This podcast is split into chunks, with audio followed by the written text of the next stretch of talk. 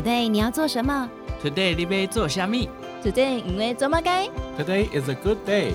赶快跟我们一起，Today 来塔菜。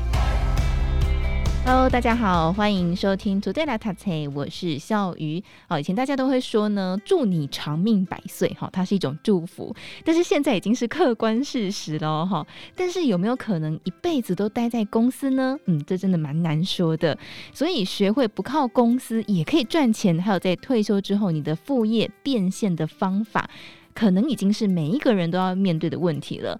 在今天来跟大家分享这本书籍，叫做《大人的周末创业》，是日本上班族呢人手都要有一本的最强创业指南。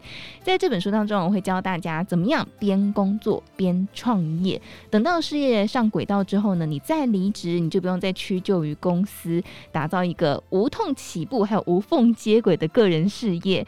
那么，在今天我们邀请到的是这本书籍的推荐人。他是我爱写笔记社群创办人，以及呢 Vista 写作陪伴计划的主理人 Vista 郑伟全老师来到节目当中跟大家分享。老师好，Hello，大家好，主持人好。好，我想大家应该在网络上都可以看到，常常看到老师的身影啦。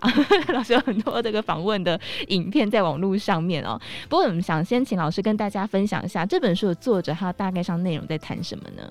这本书哈叫做《大人的周末创业》，那顾名思义，它谈就是职场上班族哈，你怎么样在本业之外，怎么样利用周末假日来做创业的这样一个尝试啊。嗯，所以这本书其实周末创业这个概念其实不是最新的，但是我觉得也符合现在所谓后疫情时代哈，大家想要去开拓一些副业啊，或是想要有一些变现的方式，所以我觉得现在读这本书其实蛮好的。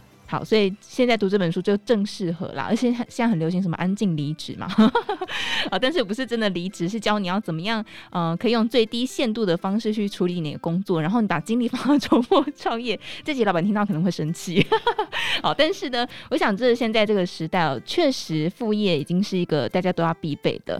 那大家都知道，老师曾经是风传媒产品总监，还有数位时代杂志的主编哦，都是非常知名的杂志。那现在呢，是我爱写笔。笔记社群创办人以及 Vista 写作陪伴计划的主理人，所以这个身份上好像是有点雷同，可是有一点不太一样。想先请老师聊聊，可以这段的创业的起心动念还有心路历程是什么？好，那基本上哦，我是一个对很多事情都充满好奇的人，所以呃，我会很想尝试去做很多的事情。过去其实我也做过不同的工作，比方最早我是工程师，很多人无法想象哈，我最早是念电子工程的啊，所以其实最早我是在竹科啊当工程师，后来呢去到网络产业，然后再到媒体，然后再做电商啊，所以其实我也跨了不少的行业。那么我对于很多事情也充满好奇哦，所以这个是为什么我后来从媒体出来，那我想要尝。是不同的方式，想要去了解各行各业，甚至想要把我的一些经验跟大家分享啊的一个做法。哦，老师的领域跨得非常大哎。如果你说呃杂志主编啊，跟什么写笔记，还有写作陪伴计划，大家可以连接跟理解。但是从电子工程，然后跳到不一样的产业，这个跨域蛮大的哎。对，所以我想这个。每个人的兴趣哈，跟他的专业非常重要。比方像现在，我可能教很多人写作啊，做教很多人怎么样行销，但是我其实不是文学相关科系背背景啊，这个都是自己的兴趣，然后跟后天的摸索。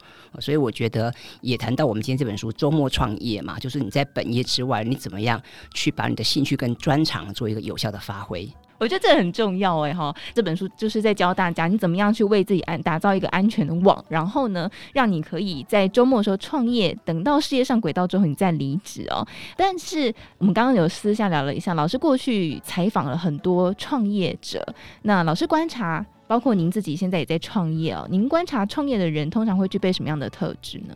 啊、想要创业的人哈，他当然他会有比较明确的成就动机。啊，或者是他想要，你说他改变世界嘛，哈，或者想要改变自己，突破现状，啊，这个是他一般创业的人。根据我的观察，啊，他可能不会想说只是很安逸的稳。当然，我觉得打稳定牌没有不好，啊，也没有不对，哈。那但是就是每个人的抉择不一样，所以我观察创业的伙伴，通常他们会比较想要去成就某些事情，或者是他们对于现况啊，他们想要去做一些突破跟改变。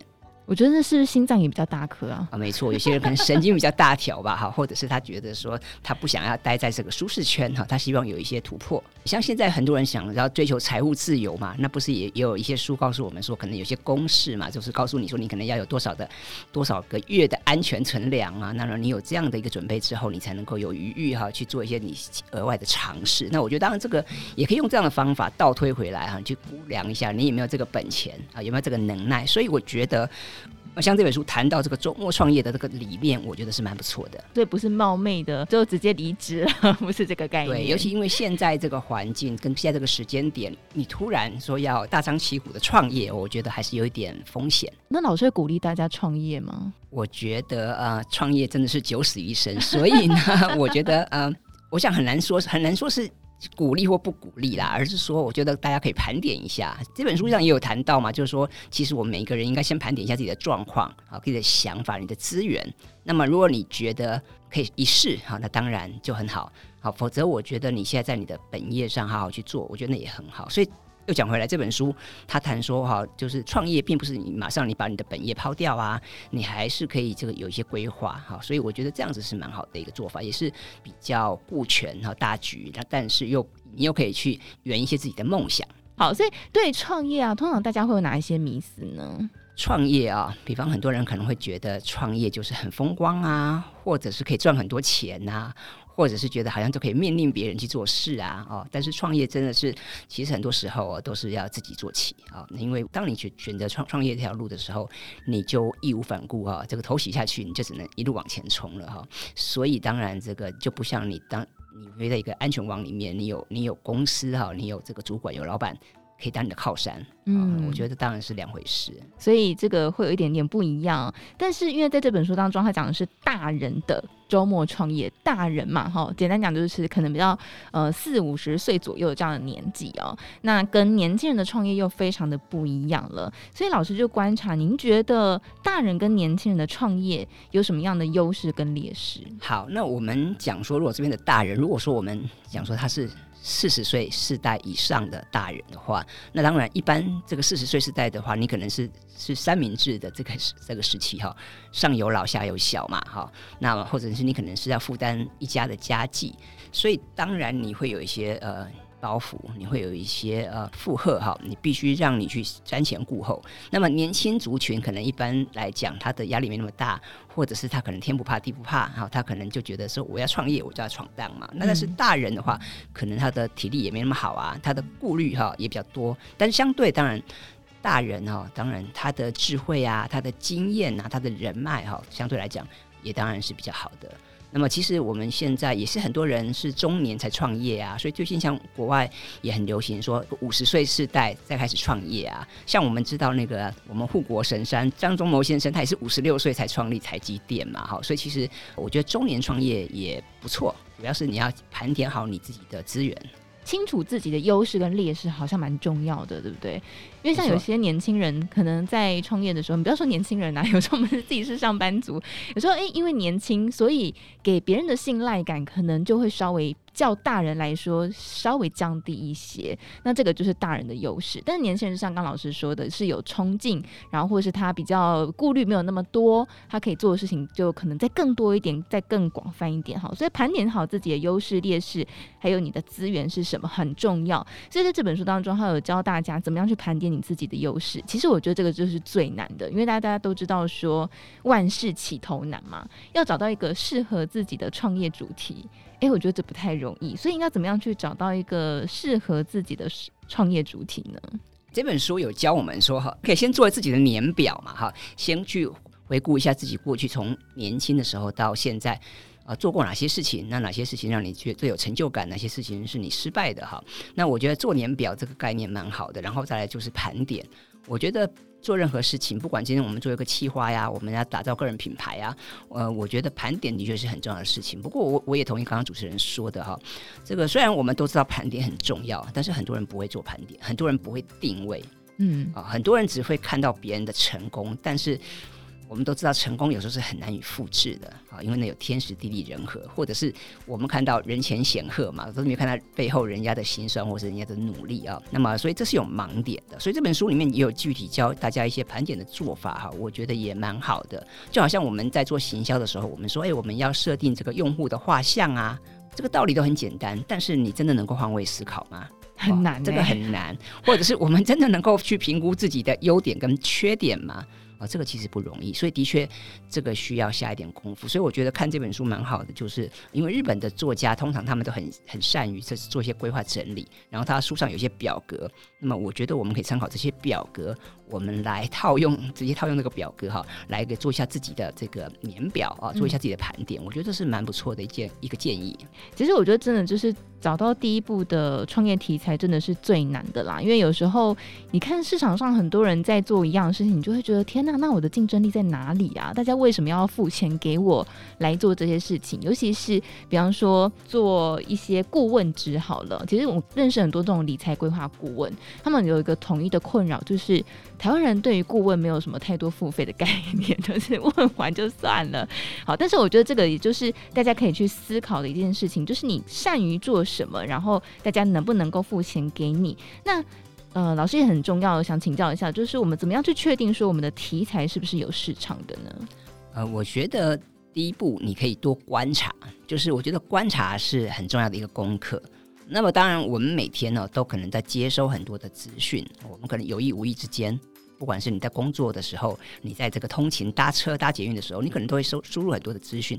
可是因为我们可能太忙了哈，或者是没有注意，所以我们收到这些资讯，你可能很快就让它过去了啊。我会建议大家，就是你多观察你的工作场域，还有你的生活周遭。好比说，我们常常去咖啡馆消费啊，去便利商店消费啊，那这些地方它其实有很多有趣的情报。那值得我们去关注。比方说，这两三年疫情的关系，那么疫情对各行各业造成很多的冲击。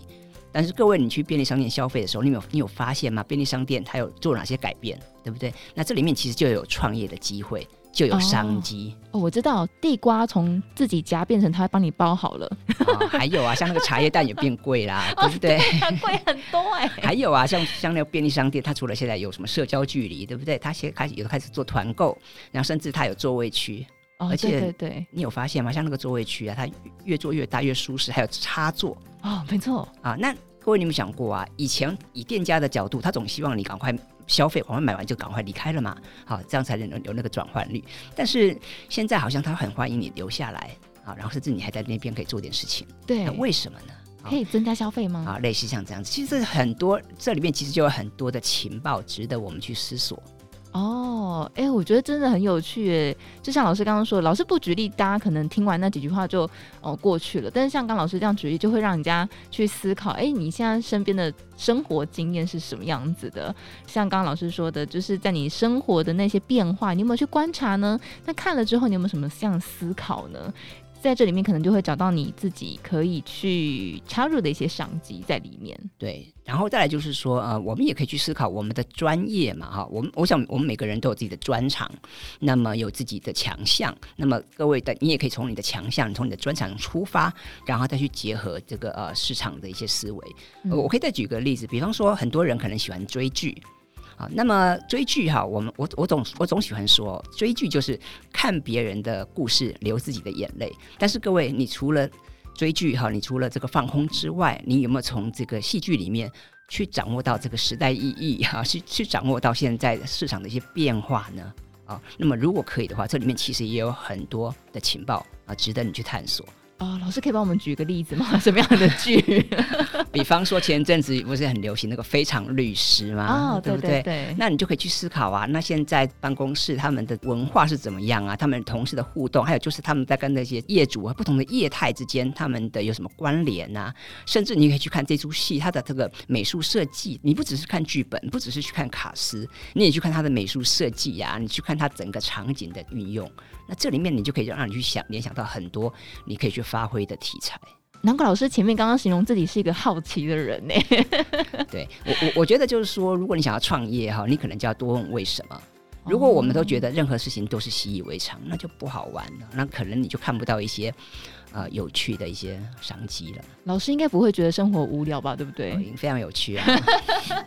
对，很多人都是像我，就是看完剧就没了，我从来没有想过还有那么多细节。像像呃，我可以再举一个例子，像我们每个礼拜在看《金周刊》，对不对？对，那我们除了这在看这个封面故事，在看这个最新的议题，那从这里面也可以去思考啊，为什么编辑记者啊要写这个题目？那这个题目的背后，到底它的意涵是什么？举个例子，比方说最近这个 ESG 很红，但是其实这个像这个永续，它其实不是今年才开始的，对吗？这种永续啊、环保啊这种，其实好久啦、啊。那大但是到现在，为什么它这个是时机成熟了吗？啊，还是我们的科技啊，还是我们的文明啊，还是我们不得不这样做啊？我觉得这些地方都有很多。呃，我们创业的思考的空间。哎，听老师这样一讲，就觉得蛮有趣的。哎，所以一定要看《金周刊》是吗？哎，我们还有 Podcast 编辑室，好好说可以听。但是我觉得很好玩，因为其实，在书当中，他举了非常多例子，像刚老师也举了很多很多的例子。那其实我觉得，大家在创业的时候，有一件事情也是大家经常会有一个迷思，就觉得说我好像有很多证照才可以创业，我要考到很多专业的技能才可以创业。所以很多人说怎么办？我这工作一辈子，我好像没有什么专业能力耶。啊、这个的确是哈，我我也常常发现的现象。我也发现现在台湾的很多的年轻朋友也有这样的迷失。因为我现在啊，我同时也在一零四人力银行担任他们这个顾问，然后做履历见证嘛，所以我常常会接到很多年轻朋友他们的一些问题。那很多人就会觉得说，那我我是不是要去考个什么金融证照啦、产品经理的证照？那当然，我觉得证照有它的用处哈，有它的正面的意义。但是可能各位你要去思考，并不是说你有一堆的证照就可以确保你的工作就一定安稳哈，或者是你的发挥就一定能够很顺利，这不一定的哈。所以我觉得在追求证照的过程中，你可能还是要去思考一下，到底你的本职学能啊，到底你你是考到这个及格的分数就好，还是说你真的能够？发挥你的这个专长，真的能够把你学到这些东西应用在你的场域之中哦，这可能是更要去思考的部分。所以，我们讲说啊，很多人是念书考证照，他可能念了一堆理论啊，但是我们很多时候啊，这个企业的营运还是比较是街头智慧啊，是真的实战派的哈。所以呢，啊。我觉得这个部分可能各位也要去拿捏、去推敲一下，就是你现在所处的产业啊，那你需要的这些资讯到底是比较理论为主的，还是说需要实战的？那这个部分可能当然没有标准答案，可能各位就要去思考一下。感觉好像如果是写作方面的，可能就需要经验比较多一点，对不对？但是如果是工程，是不是就证照？之类的，呃，当然有一些东西，它可能需要证，它的确需要证照的辅助，因为它可能有些理论的架构跟基础啊，它需要一定的东西作为一个一个铺陈。但是有些东西它可能是很新的东西，它不见得是这么的照着这个规矩来。那这个时候可能你就要能够融会贯通。好，所以要考验个人智慧喽，好不好？这本书当中会有给大家步骤。不过，因为其实刚有一件事情很重要，就是我们要找我们的目标对象，我们客户吧。因为你要创业，你当然就要有一个可能是服务，或是可能是一个商品，你要卖给某一些人。那某一些人呢，就是你的目标对象，你的目标客户。那老师在这个 Vista 的写作陪伴计划，或者老师的本身的创业当中，其实也有做过一些呃目标对象的修正。老师当时候怎么样发现，然后进行调整的？好，这个其实很有意思哈，因为像刚刚主持人提到嘛，我现在我有一个服务叫做 Vista 写作陪伴计划。那么顾名思义，这个计划就是要陪伴大家写作嘛，啊，陪伴大家去踏上写作之路。因为很多人听到写作。啊、难免都都都知道它很重要，就沟通表达是非现在大家必修的学分。但是很多人一听到要写作或听到要演讲，还是会觉得头皮发麻啊、还是觉得怕怕的。好，那所以当初呢，我想要做这样一个服务啊、推一个这样的一个计划。原本我的想法很单纯，我觉得说，哎，我希望能够帮助大家的忙，或者是我希望能够培养大家写作的乐趣。啊，我想这样的起心动念应该也听起来蛮不错的吧？但是后来，呃，我实际的这个去执行了一段时间，我就发现，嗯，这跟实际的市场的现况是有一些落差的。因为毕竟大部分的人啊，特别是我们现在的上班族或者我们所谓的大人，毕竟不是每个人都对写作感兴趣的。然后大家对于写作的需求也不大一样啊，所以呢，我后来就觉得说，嗯，这可能要稍微调整一下方向。也就是说，真的喜欢写作的人。当然还是有，但是他的比例可能不多。更多的人可能是他有需求，比方说他因为上班的关系、工作的关系，所以他可能要写很多的商品文案，写很多的企划书写很多的报告，但是他就不知道怎么写，或者是他可能要花很多的时间写。那这样子没有效率嘛？所以呢，就来跟我学习怎么样这个有效的来写这样的东西。所以在这个部分，我就是我，我谈到我们的目标受众，你就必须要很多的观察。所以在这边，我给大家一个建议啦。我说我们做行销啊，嗯、各位请请你不要只是坐在电脑前做行销。当然我知道现在 Google 啊这些很方便哈，但是呢，光是在电脑前你是看不到这个市场的全貌。所以我还是鼓励大家多走入人群。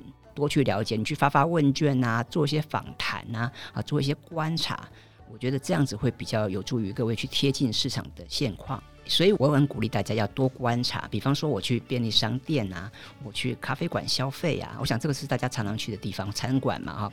你去消费的时候，你除了在那边拍照打卡之外，请你也看看那边的动线的安排啊，店员他在说什么，他的话术是什么，还有你旁边的这些客人啊，他们在买什么啊？他们在吃什么？他们在聊什么？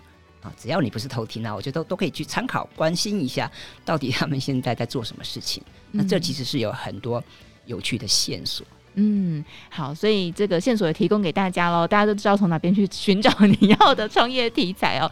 好，所以今天来跟大家分享这个大人的周末创业哦。呃，当然在书当中它有很多很多的步骤，一个一个教给大家。那因为它有牵涉到很多的表格的部分，所以在这边呢，我们就不一一的帮大家叙述了。大家可以透过书来进行参考。然后像刚老师前前面有提到的，在这本书当中，它前面第一个很重要的步骤就是去写下你的个人年表。那至于为什么要写，以及呢，你要怎么样开始写？呃，这本书当中都有非常清楚的这个描述给大家。好，所以今天跟大家分享这本书籍叫做《大人的周末创业》。那么也再次感谢我们的 Vista 写作陪伴计划主理人，同时也是我爱写笔记社群创办人 Vista 郑伟权老师来到节目当中跟大家分享。谢谢老师，谢谢。